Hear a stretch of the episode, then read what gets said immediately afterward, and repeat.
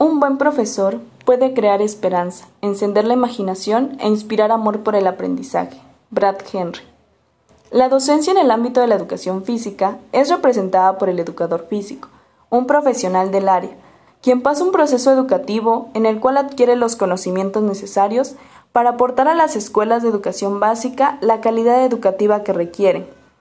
En las escuelas normales del estado de Oaxaca, se busca formar docentes con un perfil de egreso que sean capaces de producir en los niños y adolescentes una formación integral adquiriendo diversos conocimientos conceptuales, procedimentales y actitudinales, mediante diversas vivencias en diferentes actividades. El propósito que se persigue en la licenciatura en educación física es un constructo en conjunto de los adolescentes que acompañan y guían a los futuros educadores y educadoras físicas, con la pasión y vocación que estos poseen por esta noble profesión.